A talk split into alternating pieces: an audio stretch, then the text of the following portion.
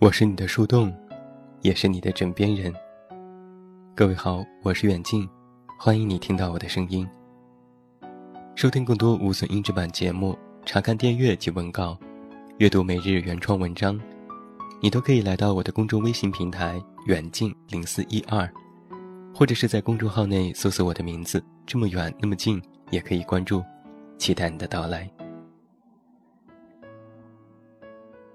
有人曾经这么问过我：解决孤独最好的方式是什么？我说：或许是养只猫，或养条狗吧。即使你被全世界孤立，至少你知道，家中还有一个生命在等着你。大部分时候，我们会感到孤独的原因，就是因为我们觉得。失去了和这个世界的联系，以为自己被置于世界之外。养只猫或者是养条狗，似乎就是在重建我们与这个世界的联系。通过它们，我们开始重新触摸到这个温柔的世界。我有一位养猫的朋友，他说：“甘愿做一个猫奴的原因就是。”我知道自己无论多晚回家，他都会在门口等我。就算是睡着了，只要听到我的脚步声，也会立刻醒来。就是因为他，冷冷清清的家，才有了一个家的样子呀。越是繁华的城市中，孤独的人越多。我们都太需要有一样东西。能够唤起内心的柔软和温暖，或许就是有一只琥珀色眼睛的小猫。它有柔软的白色绒毛，轻轻地抚摸它，掌心都有了暖乎乎的温度。还有它对你温暖的爱意，似乎都能够通过这掌心传达到心里。它卧在你的腿上，眯着眼睛。还不时发出几声呼噜呼噜的声音。我想在这种时候，对人生在绝望的人，也要忍不住的感叹一句：这个世界，还是有很多美好的存在呀。这些拥有干净纯真眼神的小生物，仰着脸看你。我们塞满各种生活压力的内心。也忽然有了一小片干净的角落，等着阳光照进来，等着重新填满对生活满满当当的希望。有人曾经这样说过：养宠物的人更容易觉得幸福。其实很多时候，我们都被生活中的压力和各种琐事消磨掉对幸福的感知力。而当你站在这些小猫小狗的视角去看世界，你或许就会发现，落满细碎阳光的地板、卷边的红色羊毛毯、雨后的第一个清晨，这些，全是值得感到幸福的片刻。应该每个人的童年回忆里，都有一些和小动物的故事吧？那个时候。我们还对这个世界的所有生命怀有无穷的好奇心，内心也足够柔软。那些拥有亮晶晶的、温柔眼睛的小动物，总是能够轻易地触动我们的内心。还记得小时候，学校门口有卖小鸡仔的商贩，他提着两个竹编的篮子。里面塞满了一团团黄色的小绒球，只要他出现在门口，就成了万众瞩目的焦点。孩子们里三层外三层的围住这两个篮子周围，所有的人都是满脸兴奋的表情。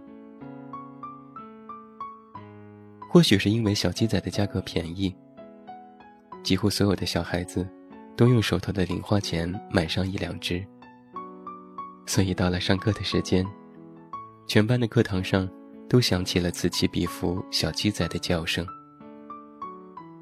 老师往往生气地训斥我们，再也不准把这些东西带进教室。我总是觉得，在小动物身上，好像有一种神奇的力量，将我们带回到最单纯的状态。我身边所有养猫养狗的朋友，就算是平时一副特别严肃和认真的样子。但是在讲述他们家猫猫狗狗故事的时候，总是一脸骄傲的表情，甚至会手舞足蹈地模仿起他们家小宠物的动作。很难想象这些二十多岁的人，连提起他家猫抓沙发这种事情，也是一脸宠溺的表情。其实人啊，总是特别容易对温柔的力量妥协。遇到这些拥有柔软绒毛的小猫小狗，心里的冰山都开始融化了。好像是有了他们的陪伴，就不再惧怕现在看到的这片黑暗。尤其是在夜晚，当房间被黑暗笼罩，甚至觉得日子走到了尽头，对生活所有的耐心已经消耗殆尽。但忽然有一团暖暖的小肉球卧在你的脚边，轻轻地打着呼噜。你好像又可以找到一个继续走向光明的理由，发现自己不再孤身一人和这个世界对抗，至少还有他，陪你击溃夜晚的黑暗。有时候。抚摸着他的小脑袋，总会想：想要余生都有你陪伴。我保证，在你陪伴我的每一分每一秒，都好好爱你。即使你偷吃了我床头的蛋糕，打碎我新买的花瓶，我也绝不生气。那么晚安，祝你有一个好梦。我是远近，我们。明天再见。どこから寂しさを運んできたの泣いたりしたその後の空はやけに透き通っていたりしたんだ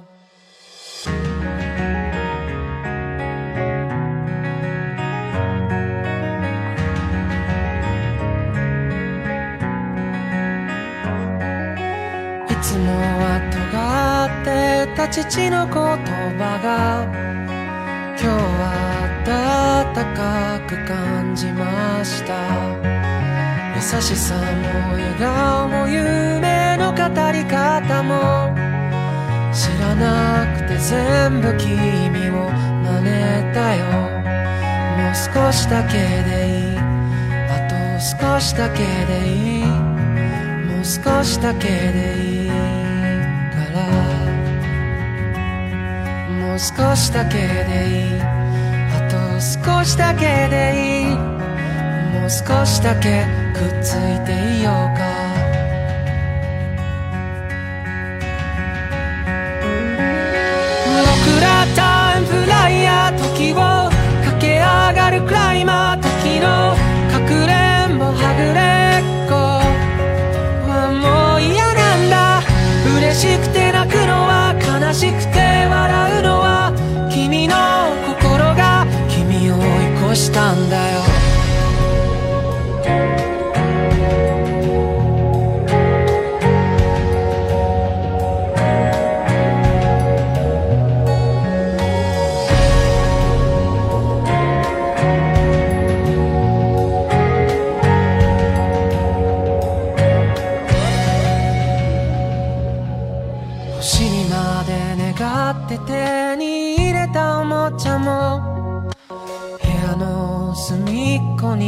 転がってる。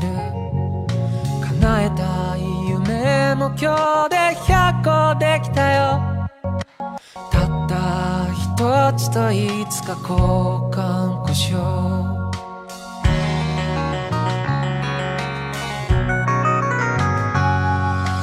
いつもは喋らない。あの子に今日は放課後また明日と声をかけた。慣れないこともたまにならいいね。特にあなたが隣にいたらもう少しだけでいい。あと少しだけでいいもう少しだけでいい。から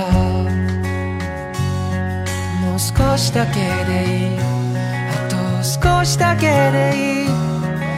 少しだけくっついていようよ。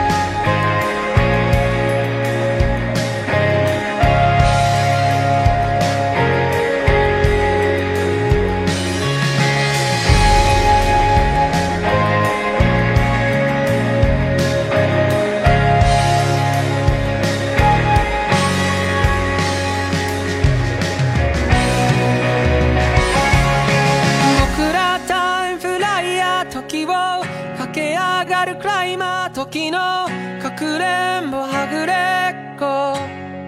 はもう嫌なんだ。なんでもないや。やっぱりなんでもないや。今から